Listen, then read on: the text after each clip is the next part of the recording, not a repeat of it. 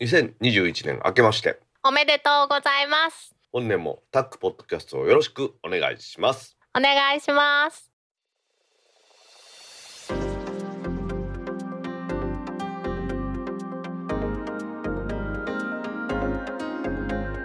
タックポッドキャスト始まります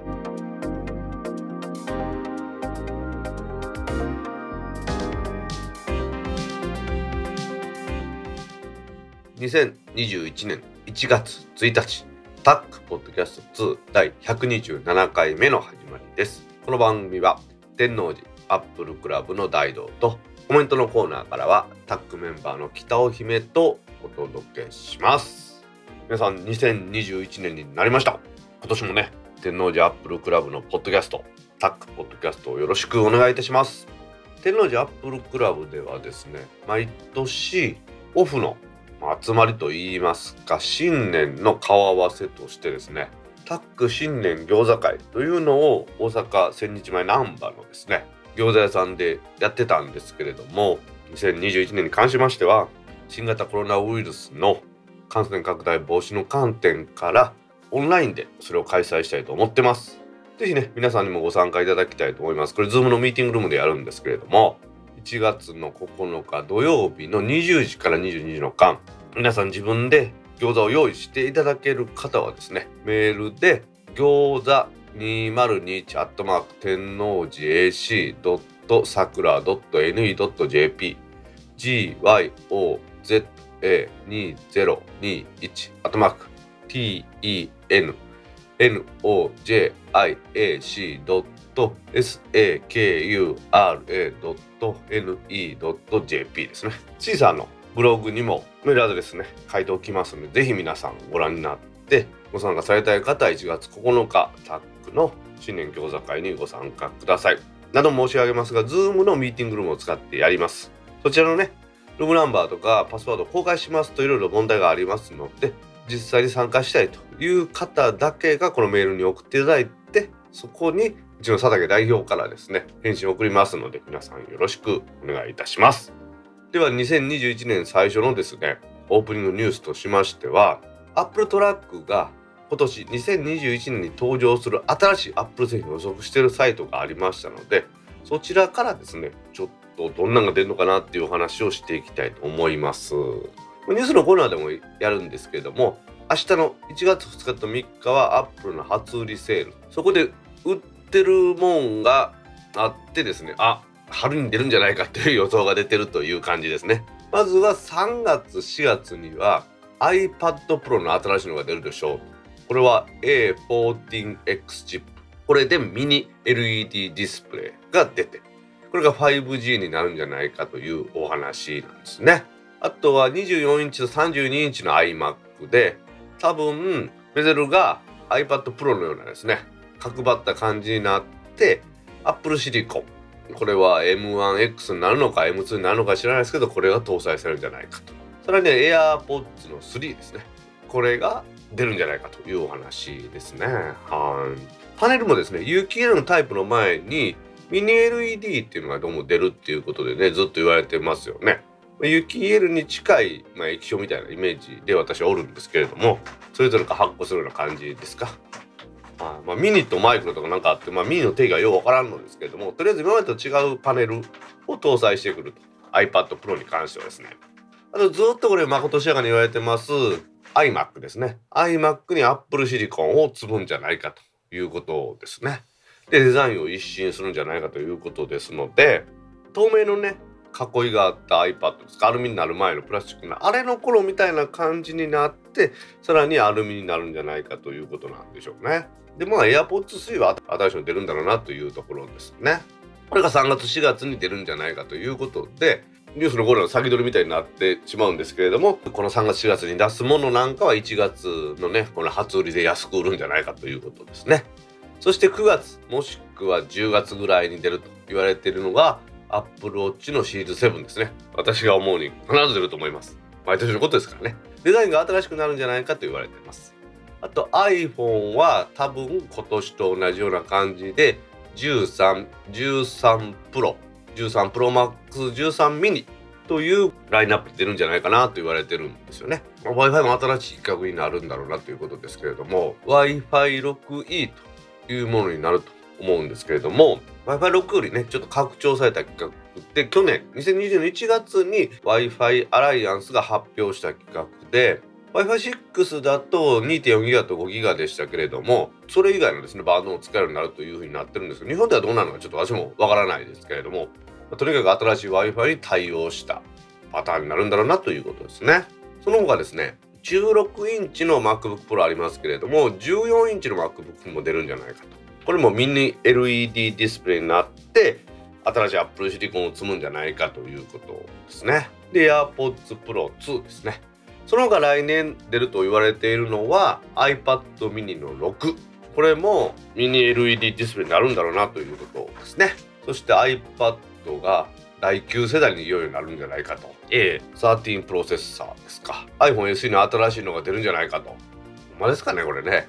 Apple TV はまあ出るでしょうねで AirTag がずっと出る出るって言われてるのと Apple Pencil も3になるということなんですね今の話は全部あくまで噂の話です。アップルが一度でもですね、これ出しますと言った話ではありません。アップルというのは、ある時期からですね、開発の段階では全くもに出さないようにして公式発表がポーンと出てその直後にすぐ予約して発売するっていうようなやり方をやってるんですけれどもですので今のは全部噂ですただねもう毎年ねこの9月になると新しい iPhone とアプローチが出るっていうですね9月10月になると。これはまあまあ変わらないと思いますけれども。あとのね Mac 系に関してはね突然出たりするんではびっくりしますよね。しかも発表会なしで出たりすることもありますから。そう考えるとこの Apple トラックが予想しましたこの噂というものも全くね根拠がないことではなくてまあ毎年の動向からこうなるんでしょうねというお話なのかなと思いますね。各大道もですね去年2020年6月に新しい MacBook Pro が出ましておおいいじゃんいいじゃん買い替えようと思って買い替えたらですねなんとその約半年後に Apple Silicon の M1 チップが搭載されたのが本当に出てしまいましてそしてもう一台 MacBook Air を買う羽目になるというですね iPhone、iPad の iOS と iPadOS についてはもうできることできないことがもう諦められますのでそんなに気にならないんですが MacOS は11になりまして Big Sur 今使ってますけれどもで私が本格的に編集で使ってる MacBook Pro は未だにインテル Mac でそれ以外の持ち運びでする用途でやってます MacBook Air は M1 なんですね。ただ M1 に今ですね、まだですね、互換性の問題から何でも M1 で使えるというわけではない。それがこの2021年ですね、今年にはどんどんどんどん M1 のアップルシリコン積んでます Mac の互換性が高まってですね、M1 にシフトしていってくれるのかなというような気がするんですね。そう考えるとこの M1 の Mac って結構早いので、家にはね、iMac を置いても動かさないようにしてですねそして今の MacBook Air、M1 の MacBook Air で持ち運び用途っていうのも考えられるのかなというふうに思ってるんですよね。一時期は MacBook Pro 1台でどうにかなるかなと思ったけど、やっぱり無理でですね、12インチの MacBook を使ってたんですね。あれ小さくてね、良かったんですけれども、これから M1 チップの Mac に移行していくにあたってどうしようかなどうしようかなっていうのを考えるのも2021年の楽しみだと思っています。アップルは多分ですね、今年も様々な新しい製品を出してですね、私のようなアップルファンを悩ましてくると思います。天王寺アップルクラブのポッドキャストですんでね、2021年の最初は今年のですね、アップルの出るんじゃないかという製品の予想を取り上げました。まあ何度も言いますが、これ全くもって噂ですので、これが出るとは限りませんけれども、皆さんもね、新しいアップル製品を楽しみに2021年を共に過ごしましょう。それでは、タックポッドキャスト2第127回。始まります。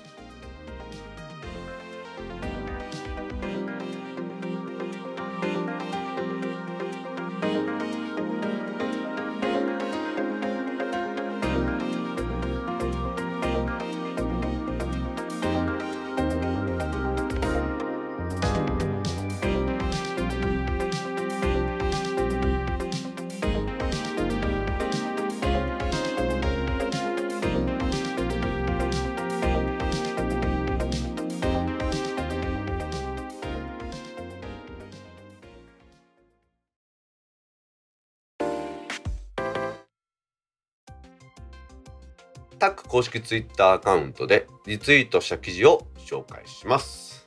アップル初売りイベントの対象製品などの詳細を発表気になる気になるさんからの記事ですアップルは毎年恒例のアップル初売りのイベントを明日2021年の1月2日3日の間に開催しますが今年のイベントはこうですよという詳細が発表されています。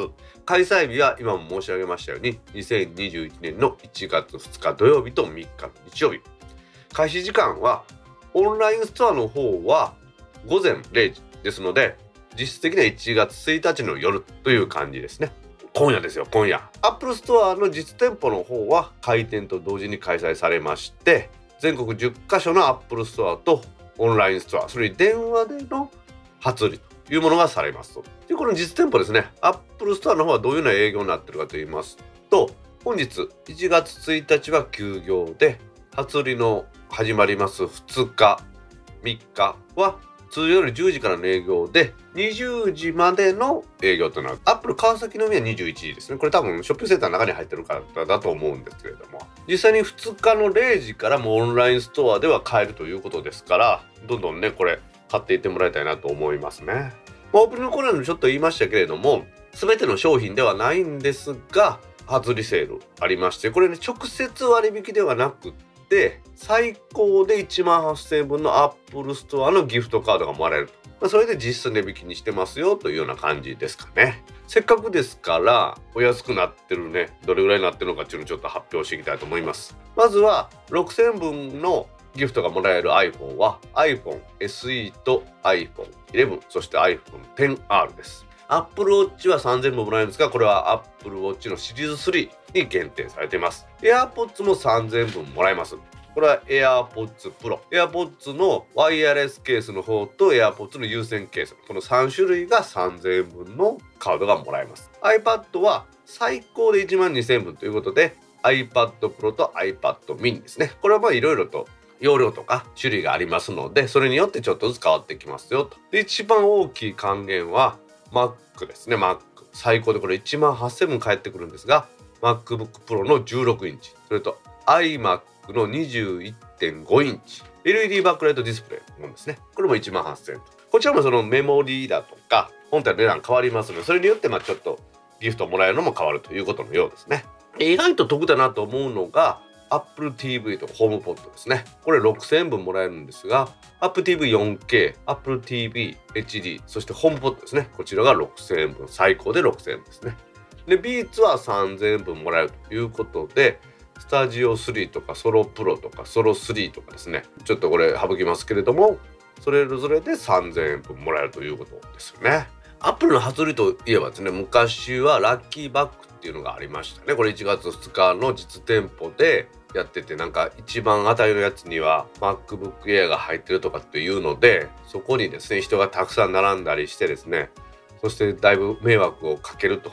いうようなことがあってですね地域の方にですね。そしてもう最近はもう並ぶというのはなくなりましたね。これは iPhone の発売とかでも実際並んで買うっていうのはなくなってしまってますけれどもこれもねなんかいろいろ問題があったんですよね。アップの話題にしたら並んでもらいたいとか多少あったのかもしれませんけれどもそれ以上にですねそこになんか並んでどういったですかね目立ちたいっていうんですかそういう人が増えてしまって純粋に商品が欲しいとかっていうんだったらよかったんですけど、ね、でも一番に並んでそれが目立ちたいからっていうような人が増えてしまってどうもなんか問題になったようですよね。しかしこれねオンラインでは0時からやるということですからこれいいんじゃないですかね。ギフトカードもらってそれで次買えるということですからね。どうせアップル製品買う人ってずっとアップル製品ばっかりですから私もそうですけれどもこのアップルのギフトカードは結構嬉しいもんですからね。まあ、未だにね新型コロナウイルスの影響からですねアップルストアも、まあ、アップルストアだからですねアップルの直営店もですねいつでも誰でも入れるというような状態ではありませんので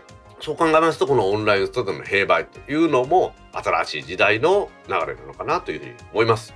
アップルが今年2021年も初売りやりますけれどもオンラインでの初売りも含めましてですね様々な引きがあるというお話ぜひ皆さんもね明日の0時からオンラインでやりますのでお得な製品をゲットしてください。ビザ LINEPay プリペイドカードが発行開始。iPhone などの Apple Pay に設定してタッチ決済 ID が利用可能。Android の Google Pay も対応予定。SMAX からの記事です。LINEPay とですね、三井住友ビザカード、それとビザワールドワイドジャパンはですね、LINE のスマホ向けアプリ上からワンタップで発行できます手数料や年会費無料のバーチャルカード、ビザ LINEPay プリペイドカードの提供を去年の12月22日より開始しています。それに合わせましてですね、この LINEPay で発行したビザ LINEPay プリペイドカードを非接触 IC 機能のフェリカに対応します iPhone や Apple Watch において Apple Pay に追加することを行いますと iPhone や Apple Watch でもタッチ決済の ID が利用できるようになってるということなんですね。これちょっとややこしいんですけれどもブランドとしてはビザのプリペイドカードの、まあ、クレジットカードみたいなのがあるんですけれどもそこに ID マークがついていって非接触決済だと ID として使われるということのようなんですね。LINE の LINEPay というもののところからバーチャルなビザカードが発行されます。それがビザ LINEPay というものですよと。そしてこれはビザとして使えるんですね。そのビザとして使えるんですけれども非接触型の決済 Apple Pay とするとこれが ID になりますよというお話のようです。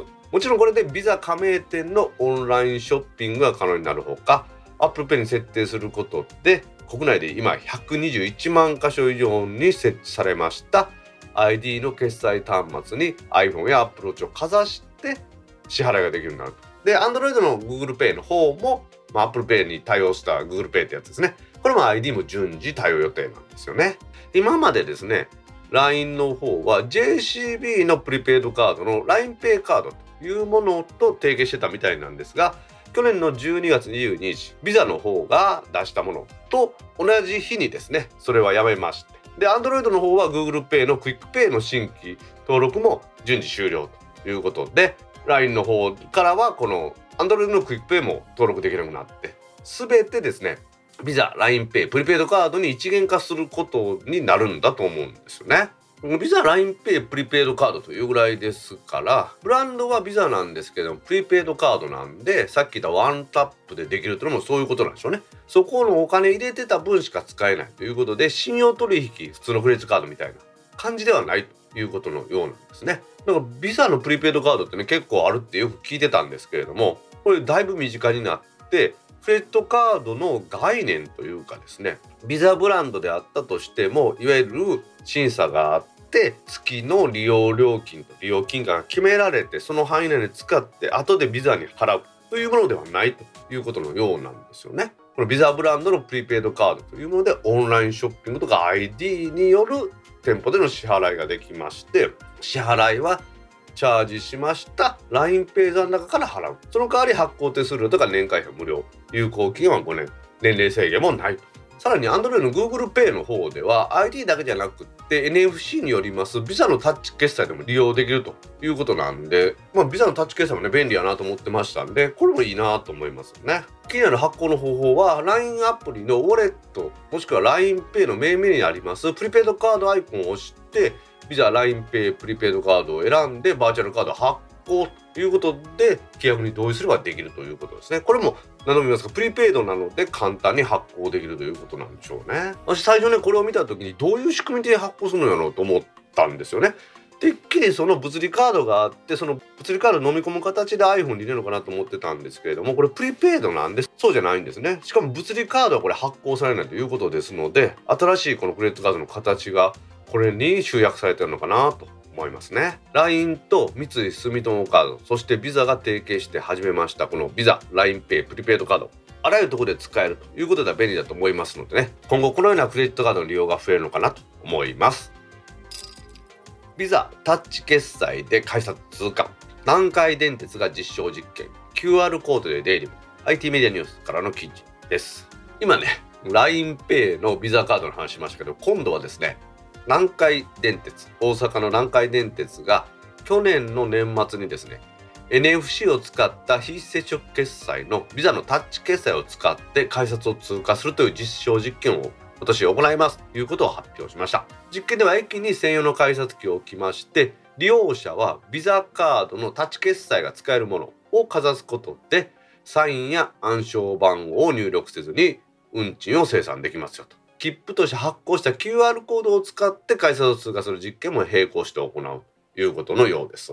イコカとかスイカをね非接触で読み取ってますけれどそれと同じような原理でビザタッチをやる。それに対して QR コードの方はちゃんとカメラがついててねイメージとしてはあの空港で飛行機の搭乗口でポーンとかざしたりするようなあんなイメージだと思ってもらえばいいと。思いますよね。実験期間は今年の春から年末までやるということで利用者はビザのタッチ決済に対応したカードクレジットかやデビットやプリペイドですねさっきの多分 LINEPay のやつも使うんじゃないですかねこれを使って改札を通過できますよまだ改札を設置する駅というのは発表しないんですけれどもただこれね乗った時と降りる時と同じ決済システムを使わないといけないのでたくさんの駅に設置してもらえるのちょっと困るんですけどねまあ例えば南海の難波駅とかみたいにあとは堺駅とか堺東駅みたいに大きな大きな駅だけにしてまあそこのいつも通る人は使えますよということですかね。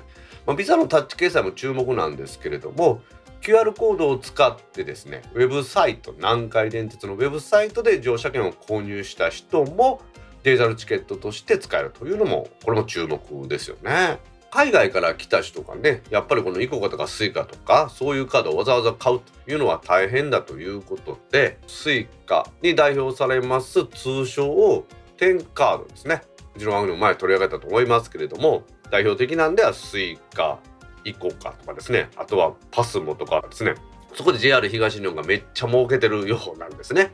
ただしですねそれだと今も言いましたようにその国に行ってそのカードを買わないとダメだということでロンドン交通局でロンドンの地下鉄なんかでやってますオープンループ公式の IC カードシステムというのが採用されましてクレジットカードのビザやマスターの国際ブランドの非接触決済に対応した IC カードで地下鉄やバスに乗車することが可能ということですね。スイカなどの交通系 IC カードの特定のものを使える決済システムというのは closed loop というんですけどもこの open loop になりますとわざわざ交通系 IC カードというものを発行しなくても普通のビザカード、まあ、非接触型の機能は必要ですけどもそれでできるこれは国際的な動きにだんだんなっていくのかなというふうに思うんですよね。中国なんかは独自でですねアリペイだとかチャイナユニオンペイだとかでスマホから利用できるようにしてるということならしいんですけどもやっぱ世界の流れとしてはビザとかマスターとかねそういう国際ブランドのカードなのでそっちの方になってきてくれたら誰でも乗れるし便利になってくるんだろうなと思うんですよね。やはりここで問題となってるのは Suica が出た時もそうだったんですけれども1秒間タッチしてくださいって書いてありましたね。今でも書いてあるんですかね。でも1秒間もタッチする必要はまあないんですけれども非接触の交通系の専用のカードでもそうなったんですけれどもこのビザの非接触のカードっていうのは交通系カードじゃありませんからかざすことによって入り情報がデータベースやどっかに書き込まれまして出る時は降りた情報を書き込むというのにちょっと時間がかかる可能性があるということなんでだいぶ普及に時間かかったんですけども今ねいろんなものの性能が上がりましたんでいよいよ open loop ですね。これが始まってくるということで、ね、これは大注目したいなと思ってます。イコカやスイカが出た時もですねこんなにですね何にでも使える。もうほんと私はアプローチのスイカ入れとって自分の定期券はイコカなんですがこれでほぼほぼ何でもできますね。地下鉄も乗れる私鉄も乗れるバスも乗れると。そんな時代が来るなんてね想像もできなかったんですけれども今もうそれが当たり前になってます。いよいよこのビザやマスターカードで電車が乗れる時代が来るということなんでしょうね。差し当たって南海電鉄はビザカードで実験をするということです。私もね乗りに行こうかと思うぐらいです。いよいよですねオープンループで交通機関に乗れる時代が来るというニュースでした。iOS14.3 の iPhone12 シリーズにて楽天モバイルの eSIM がデュアル SIM 利用でナノ SIM 側データ回線に設定すると県外。に SMAX からの記事です。これ実は同じこと誰でも起こってるんですけれども iOS14.3 にアップデートしまして iPhone12 を使ってますと場合によっては楽モバの eSIM 側が県外になっちゃうということなんですよね。楽天モバイル iPhone には正式に対応してると言ってないのでこういうことも起こるのはしょうがないのかなと思うんですけれども iOS14.3 にバージョンアップしました iPhone でいろいろ条件あるんですけど eSIM 側に楽天モバイルの回線を入れておいて物理 SIM ナノ SIM の方ですね。こちらにデータ回線を設定しますとなんと圏外になっちゃうんですね eSIM 側がですね。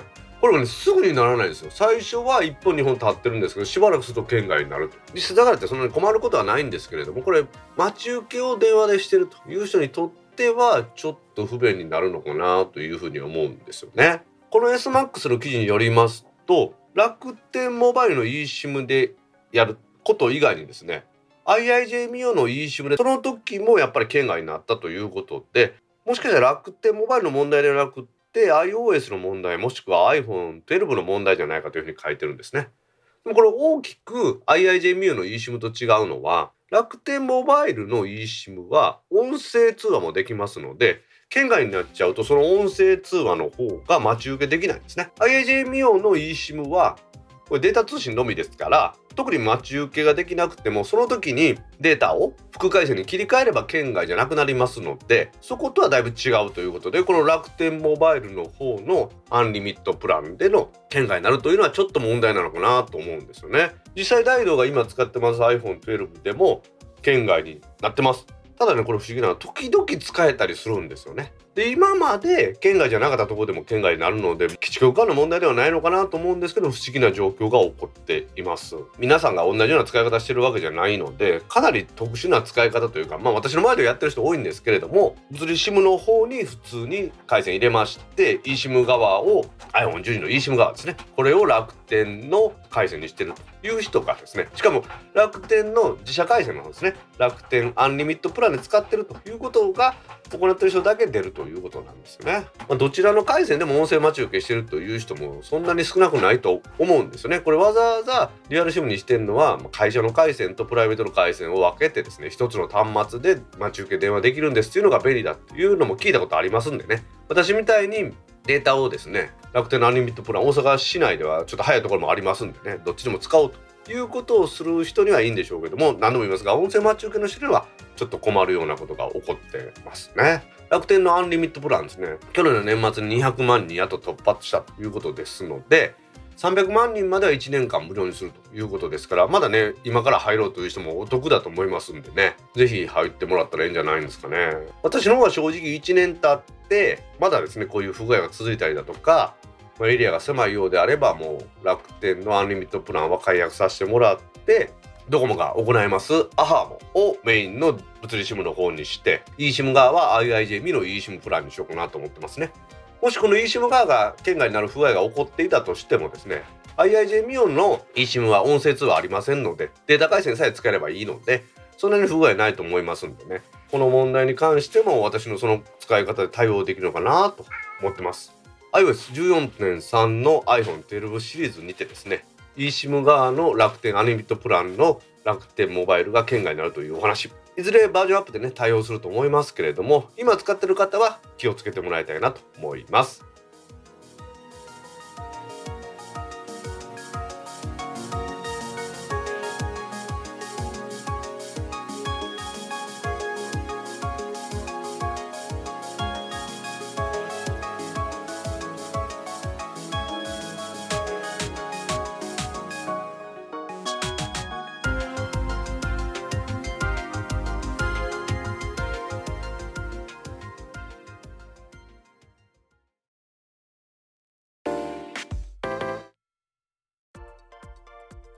ポッドキャストにいただいたコメントを読んでいくコーナーです。このコーナーからはタックメンバーの北尾姫とお届けします。皆さんコメントありがとうございます。今週もたくさんのコメントありがとうございました。ツイッターでハッシュタグタックキャストとタック宛てにツイートいただいた中から一部を紹介します。お願いします。楽しく聞かせてもらいました。キンカーと仕事は適当さんから12月23日7時48分にツイートいただきました金華さんコメントありがとうございます。ありがとうございます。これあの先々週でしたかね。あのなかなかリリースできなかった時のやつなんですけど、うん。あれでまあ頑張ってくださいということで、ありがとうございます。どうにか配信できましたと書いてあるところですね。楽しく聞かせていただきましたということで。嬉しいね。あの頑張ってくださいって言った後ちゃんと聞きましたよっていう報告までくれるってね。パーソナリティでありながら私のニュースの分を全く聞かない。誰かとは大違いですね。そんな人おるん？人。信じられへん。おる柴さんの方がちゃんと聞いてくれるかな。ああはい。新年一発目にふさわしいあありがたいコメントでした。はい。去年もね2020年も一生懸命配信しましたんで楽しく聞いていただけたら本当ありがたいですよね。今年もぜひ楽しく聞いていただきたいと思います、あのちゃんと収録の時間はしっかり守ってやっていきたいんでですね。でないとまためっちゃ怒られるから私ですね。うん。なんか1分2分遅れるとめっちゃ怒られるからですね そうそう。ね。細かい方が怒られるね。1時間ずらしてくれってのは怒られないんですけどね。あれ不思議なもんですよね。いや事前に言ってくれるとさ助かるよね。私もあーあと2分あと3分とかっていう刻み方で動くやんこの時間帯って。ぜひともお願いしたい。ということで金華さんコメントありがとうございました。ありがとうございました。続きまして昨晩1話を見ました。これからの展開が気になって気になって今夜も楽しみです。ヒトさんから12月21日8時55分にツイートいただきました。はい人さんコメントありがとうございます。ありがとうございます。これアップルオリジナルのアップル TV プラスのテヘランっていう番組の話なんですね。何テヘランって？なんかスパイモンみたいなやつ、うん、へえイランの首都テヘランですね。うーん。そこになんかイスラエルのその女性が侵入してなんかいろいろやるとあんまり言うとネタバレになるんで。うんこれぐらいにしておきますけど Apple TV プラスで唯一ですねうん。見て面白そうです。おー。Apple TV プラスってね私実際今まで見たらスヌーピーぐらいなんで。ごめんなさい。うんうん。正確ではなかったです。スヌーピーじゃないです。ピーナッツです。正しくは。あー。あの基本動物ものが好きなのね。リラックマといいね。あの某大阪のガジェットメーカーの折原さん家に行った時に「大田さん Apple TV プラスも面白い番組ありますよ」って言われたんでうん。嘘やろうと思ってですねその後ですね折原さんにお会いした時にうん「折原さん何もおもろい番組ないですよ」うん私も面白いと思いません」って言ってたんであんたが言うたいなと思いながら。あ体験後の感想じゃないんや。体験後の感想と思ったんですけどね。あうん。その後その「テヘラン」という番組があってこれはなかなか面白いです、私も。あの連続も珍しく見てますから。うん、ちょっとなんかストーリーがいまいちよくわからんのやけどいやでも連続ものはいいかんね。まあなんか10話完結やった私も全部はまだ見てないんですけどうん。まあこの正月休みに見切りますんで頑張って。おお。クロームキャストのあのあれはどうね？クロームキャスト with Google Google TV かな？使っとる。うん。Apple TV プラスもなんかそれにもついにアプリが出てくるみたいなこと書いてあったね。へえ今年からねなんかアプリが搭載することができるとかインストールできるようになるらしいですへえ大体あんなんてあれでしょ。1ヶ月無料とかあるでしょ。でね家やったら課金せへんかったねとかあんなんで見てみてください、うん。テヘラ。はい。というわけで人さんコメントありがとうございました。ありがとうございました。続きましてテンション高い大道さんいただきましたでもやはりいつもの渋い大道さんがいいです。グワワーてっちりライブだ。サッカゼプラスさんから12月25日8時49分にツイートいただきました。はいプラスさんコメントありがとうございます。ありがとうございます。まあ今日はどうですか？渋いですかちょっともう一回テンション高いバージョンやってみて。や。新年やからね。おめでとうございますみたいな。ちょっと恥ずかしさが先に立ったね。てっちりは良かったですねねあれ美味しかったね。あれぐらいの量で食べるとなんか美味しいね。どういうこと？家でさ食べたらもうし死ぬほどいっぱいなぐらいてっちり食うやん。いや私家でてっちりをしたことがなくて。家で鍋せえへんの？いやてっちりをせえへん。フグをせえへん。いあーでも切り身で売ってるやんかもう今ねスーパーでも。やなんかさ昔のイメージがフグは強くて時々スーパーに売ってるさフグも何か食中毒みたいになっとったやん。なったことは見たことあるねそういえばね。うん、最近見えへんけどなんかフグ怖いイメージがあってやっぱりプロの元で食べたいなって思う。いや普通のスーパーで私見かけたことないからかな。目に入ってないんかな。ほんまに？あなたも私も大好きなライブであるで。はい。ライフ大好きですねほんとね これスポンサーとか使うんかね？この番組ライフばっかり出てくるもんね。ライフでばっかり買い物してる2人やからと思うけど、ほんまに。でもうちの近く3つぐらいスーパーあんねんけど、うん、でもやっぱり基本ライフ。ライフだね。いやうちは実家の近所はねライフあるんですよ、うーん。ライフっ子ですねだから。いやもう私大阪に引っ越してきてからずっともうライフばっかりかも市内ライフ多いもんね。うん。東京もあるんでしょ？東京行った時にライフ見たことないけどね東京にもあるってね。うんなんか東京の人からもライフのお惣菜は人気って。あそこのは美味しいわって言ってるらしい。てっちの話しかった。ライフの話持っていたん？誰？いスーパーで売ってないとか言い出したの君は。やフグつながりやんそれは。普通なんかねじゃあまあ次のコメントも複つながりでいきますんで。なんか納得いかん感じやけど次行く？というわけでプラスさんコメントありがとうございました。ありがとうございました。続きましてフグ食べたい。みどりんさんから12月25日7時53分にツイートいただきました。みどりんさんコメントありがとうございます。ありがとうござます。去年の年末にね電気屋ウォーカーのひまちゃん言ってましたよね。あんまりフグは関東では食べないですねって言って。私お鍋ってお魚お鍋ってせえへんと思う。そんなに。でも野菜の鍋ってこと？うんうん。何？鶏か豚。鶏か豚は焼いてくれ。え？好きに食べさせてくれる？だってフグ食べたいからどうする？うんフグねみどりんさんフグ食べましょう。もしうまいこと言ったらうん。フグの原品でね安いコースでみんなで宴会しますか？大阪で。タッあグ番組そうね。そうね。うちも大阪で一回ね懇親会をやろうかって話になったんですけど原品でね、うん。うん。一人当たり7,000円ぐらいかかるってことになってそれ無理やって話になって やめましたけどえでも大阪では無理やったけど、まあ、うちの番組のやったらねできんじゃないかと思って。でもさ今回食べた30周年の特別コースやったら飲み放題つけてもいくらやった？5500円か。うんうんうん。なのでまあ年末にねみんなでできたらいいですけど、まあ、去年の年末ね一番人数少ない2人で番組忘年会やったんでもうそれより少しでも多かったら嬉しいんで。いいねフグ。やりましょう、はい。やりましょうやりましょう。なんとかそれまでに事態が収まってることを祈っておきましょう。というわけでみのりさんコメントありがとうございました。ありがとうございました。続きまして姫の分析力すごい。めっちゃ褒めてくれると思ったらやっぱり厳しかった今度はプロロー話で信木柴さんから12月21日8時19分にツイートいただきました。はい柴さんコメントありがとうございます。ありがとうございます。タックのオンラインのテレ会。では柴さんに2回ほどですねみんなからのリクエストでライトルームクラシックの使い方やってもらったんですよね。ふんふんふんふん。結構やっぱり、ね、写真の扱い方っていうんですか？画像の扱い方っていうのはみんな興味あるんですよね、うんと思う。あのソニーのさ ZV-1 っていうのが動画撮るのにもうん。写真撮るのにもいいからこうでもで10万円弱ぐらい。うーん。ケーキやってでもギリなとこじゃん。そうやねん。そうやねんけどもういいかなと思って。スマホでいけるやん大体。であもうそこでちょっと ちょっと加工すればさそんなに大きな画面モニターで普通の人たち見えひんやん。ってなったらもう一番困るのは紙媒体。紙に印刷するものが困るけどもうそれはプロの力を借りて撮影してもらう、なるほどね。うん、ポスターとかそんなにする場合はってことね。そうそうそうそう。そそう考えたらあれか今のまさにプロローの話じゃないけどううん。仕事の iPhone ええやつ買ってもうたらええんちゃう。それこそ12ね。プロマックス買ってもうたらええやん、そっちの方がはるかに高いやん。そうやな。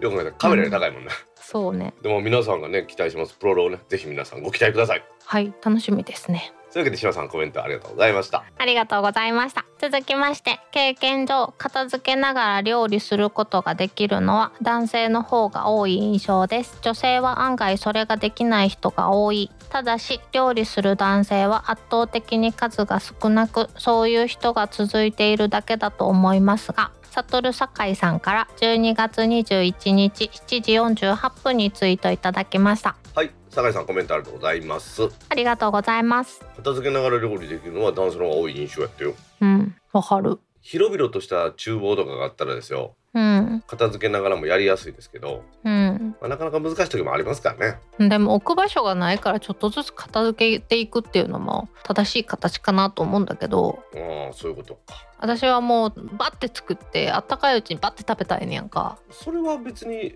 片付けながらでもできますよ。それを工夫するのがってことよ。うーん。何何何何？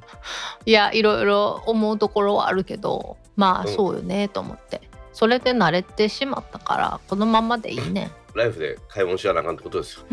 でも普通に料理したらお楽しいよね。自分で作った料理やったらなんか何でも美味しい気するし自分で好きなもの作れるやんか。確かにね。この季節さ鍋が多いんでうん。ちゃんことかですよ。うん。だしで行く鍋やったらねだし取ってこう美味しくないと嫌なんであれかなり時間かかりますね逆に。今日はこの食材を使うからこういう味付けにしたいとかあるじゃないですか。あーもう私本当にいい素材の時は本当に昆布だしだけとかやけどあとは本当に鶏肉とか豚肉がメインのことが多いから鍋の素でほぼほぼ賄っとる。なんかでネットニュースで見たけどすごいらしいよ今。何十億円市場らしいですよ、あれ。もうだってね本当に毎日お鍋しててもいろんな味があるから飽きひんねん。豆乳鍋とかなんか辛いやつとか。そうそうそう。で愛すべきライフはさ一人暮らし向けの食材売ってないやんか。売ってても1個売りでもまあまあ高いやん。でこの季節キャベツとかもさどんなにちっちゃくても半玉とかやん。玉ねぎに至っては5個入りとかやんか。1人やで、はい。で鍋の道具買おうと思う。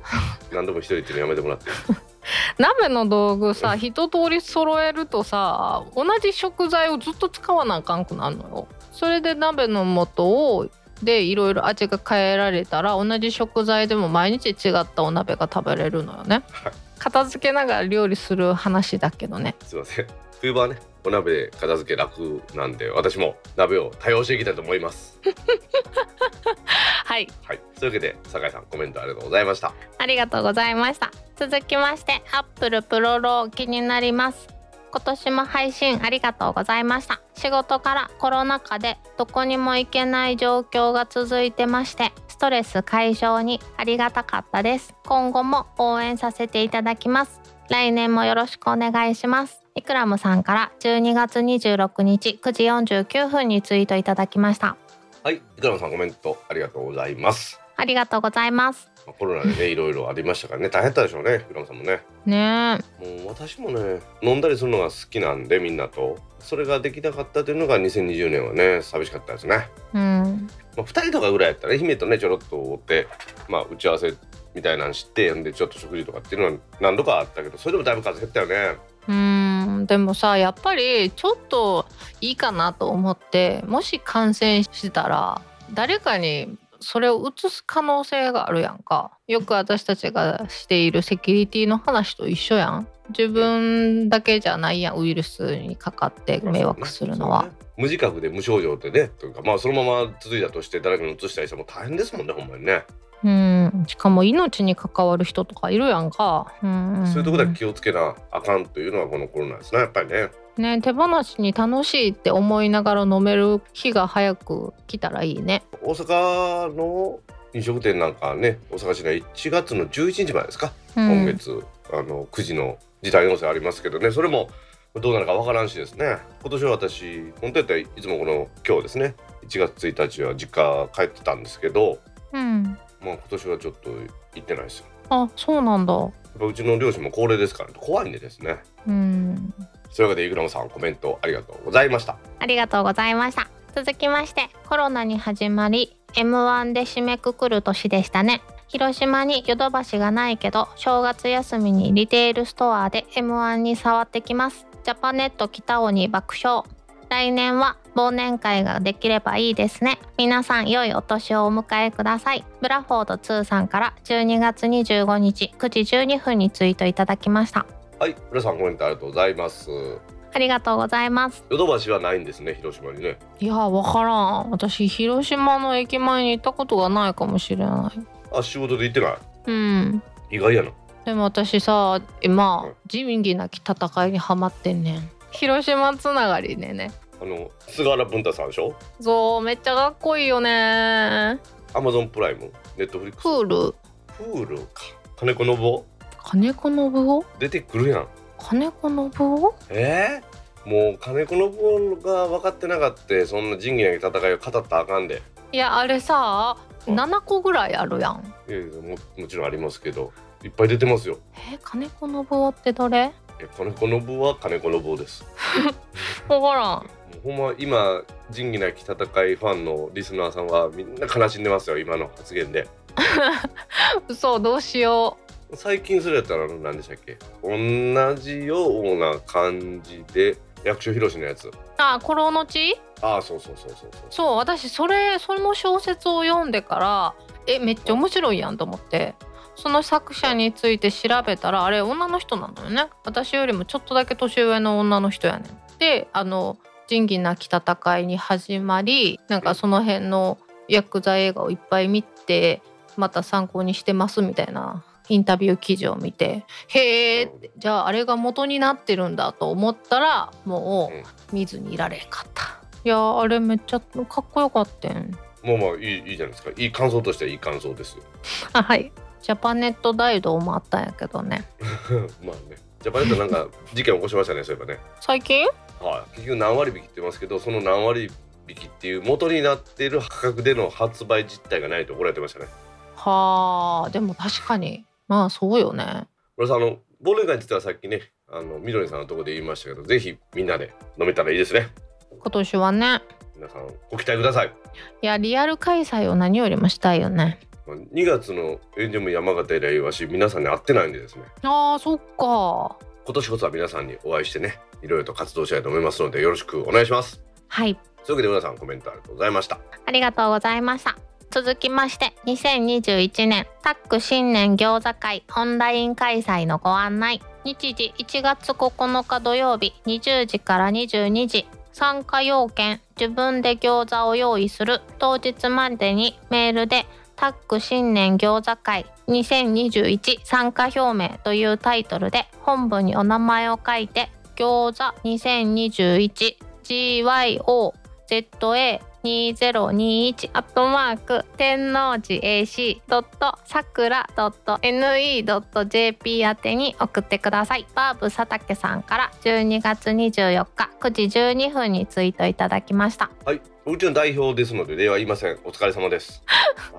ま あちょっとねオープニング等でも言ってるんですけど佐竹さんが書いてたちょっとツイートを拾ったんですけど皆さんぜひ新年餃子会ご参加ください。はい。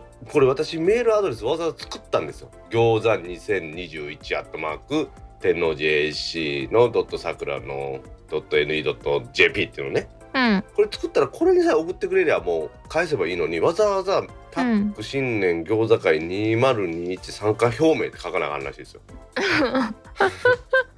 うんでもスパムメールとか来るかもしらんからっていう配慮ちゃう？でもエモテってやったらこんなん突破しますよじゃあ。2021年も皆さん天王寺アップルクラブ代表の佐竹ともどもよろしくお願いいたします。よろしくお願いしますというわけで今ねちょっと話ありましたが1月の9日土曜日に Zoom のオンラインでタック新年餃子会やります。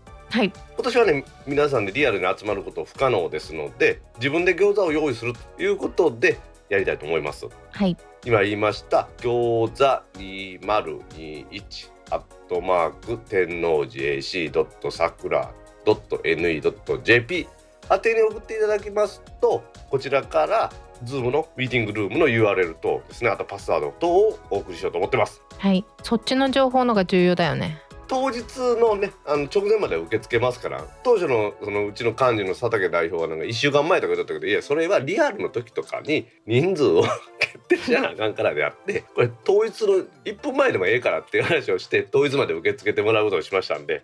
はい。そういうわけでもう一回メールアドレス言うときますね。はい。ゴルフヤンキーオスカーズールアルファ2021アットマークタンゴエコーノベンバーノベンバーオスカージュリエットインディアアルファチャーリードットえーシエラアルファキロユニフォームロメオアルファドットノベンバーエコードットジュリエットパパです。長いまあ、ドメインが長いんですよ。天王寺 AC さくらがついてるんでね、ドメイン長いんで許してください。だって、独自ドメインすると高いやん。そういうわけで皆さん2021年もよろしくお願いいたします。よろしくお願いしますはい、今週のコメントは以上です。皆さんコメントありがとうございました当番組宛てのコメントは Apple Podcast アプリのレビュー、Facebook ページのコメント、タック公式ブログのコメント、Twitter のメンション、ハッシュタグ、シャープ、タックキャストなどでお待ちしています。2021年もたくさんのコメントお待ちしてます皆さん今週もね、たくさんのコメントありがとうございました。ありがとうございました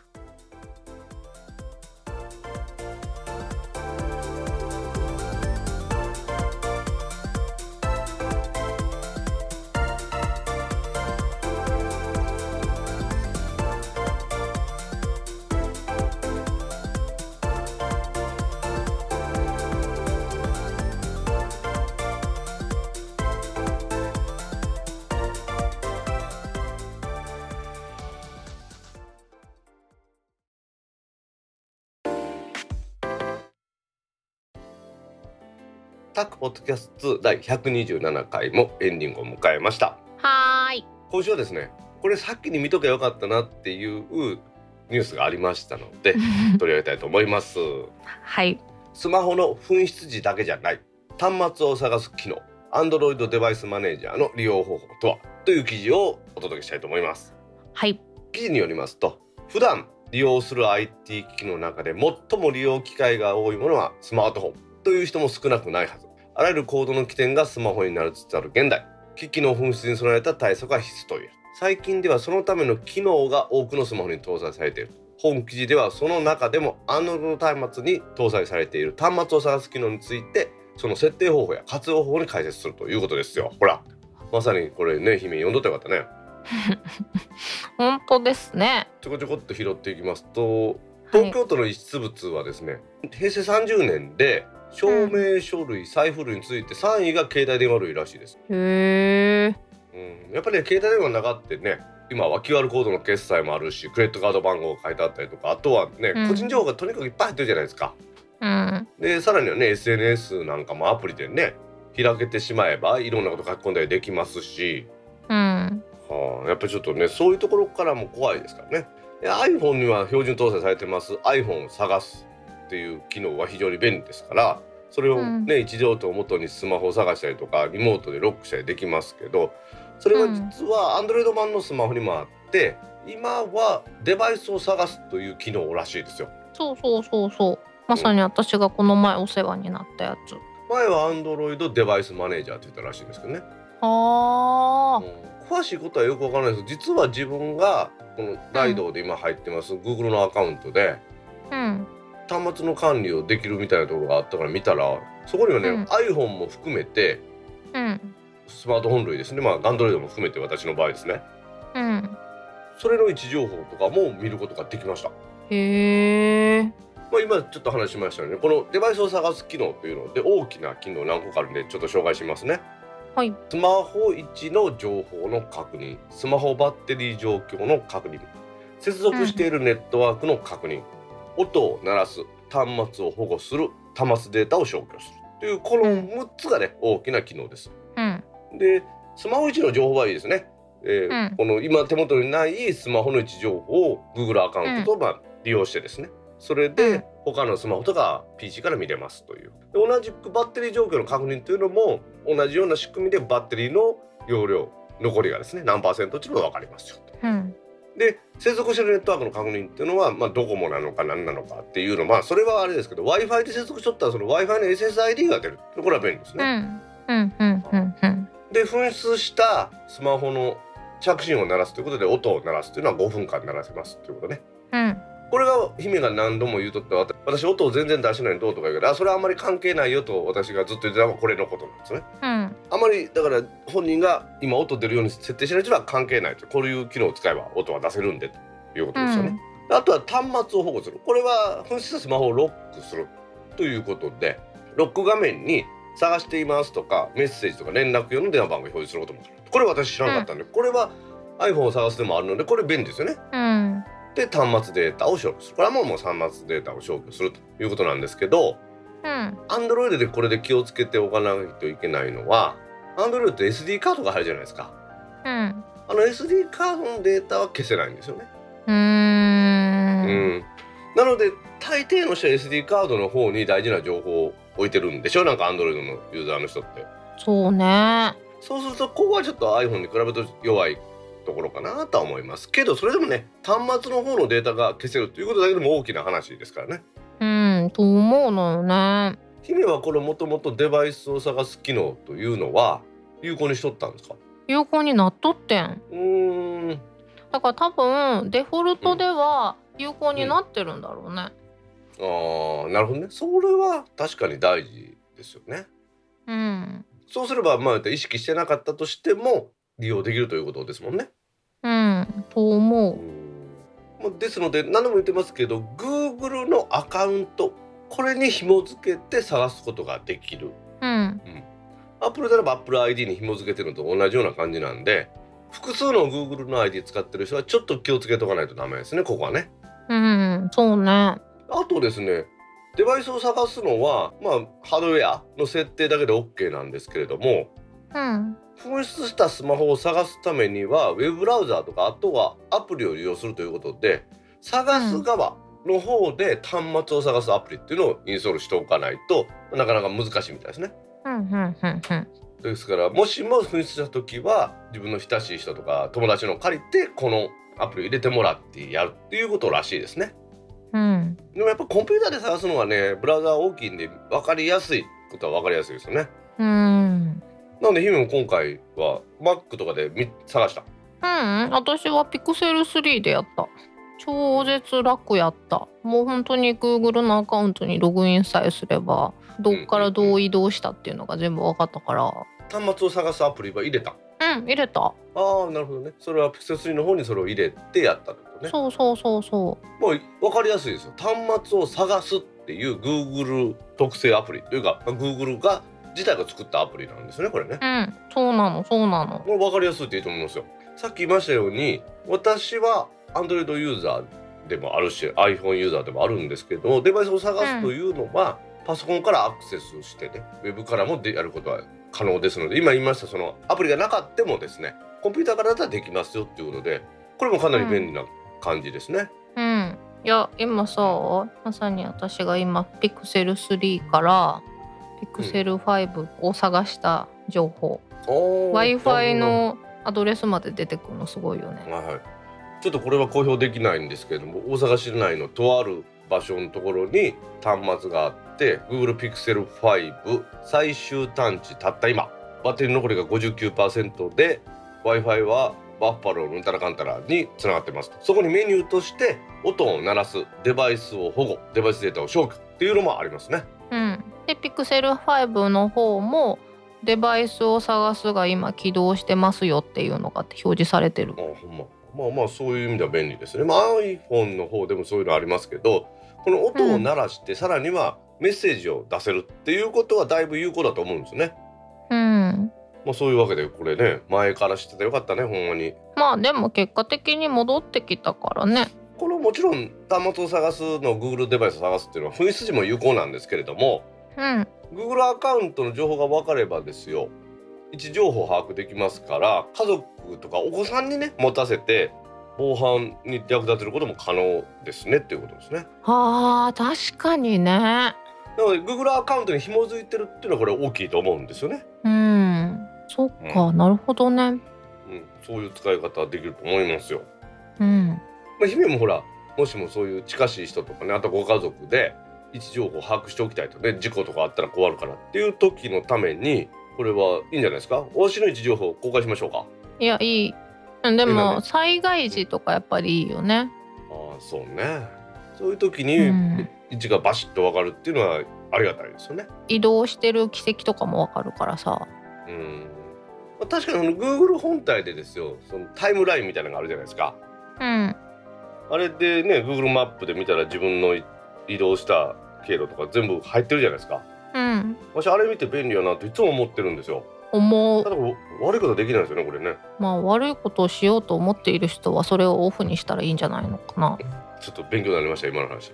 でもあのさ 普通に自分でさ1ヶ月の振り返りみたいなメールで来ない？あなたは今月何歩歩きましたとか、こん何都市を訪れましたとか、うんあれ見てるだけでちょっと楽しいやん、で写真と紐づいてるじゃないですか Google の場合ね。そうやね。もう最高だよね Google あれは分かりやすいですよね。実際に私も Google フォトと、まあ、Google マップばっかり使ってますからまあありがたいなと思いますよね。で毎日毎日何年前の今日みたいな写真送られてくるやろ。ちょうど忘年会シーズンやからさ、うん。一部の人とはやっぱり会ったりするんだけど1年前も今日だったよっていう話とかしててああそうだね、もう1年も経ったねって懐かしんだりとかする。うちやたらと何年前の写真も猫ばっかりなの。知らんがな SNS それやからね確かにそうです。いや最近はほんまにさみんなとね飲みに行ってバーってやってる写真とかもないもんね。うんそういうわけで Android ユーザーの方もね皆さんスマホを探せるという機能でそれ以外にもねご家族で情報共有したりするというね便利な機能ですのでぜひねオンにしてみていろいろ使ってみてもらいたいなと思います。はいまあ、2021年はねピクセルなくさんようにねうんそして落とさないようにします有機 EL 割らないように気をつけてください。はいそれではタックポッドキャスト2第127回を終了します。はーい次回のタックポッドキャスト第128回は1週間のお休みをいただきまして再来週の1月15日の金曜日に配信する予定ですはい。では皆さん2021年もよろしくお願いします。再来週も聞いてくださいね。バイニャー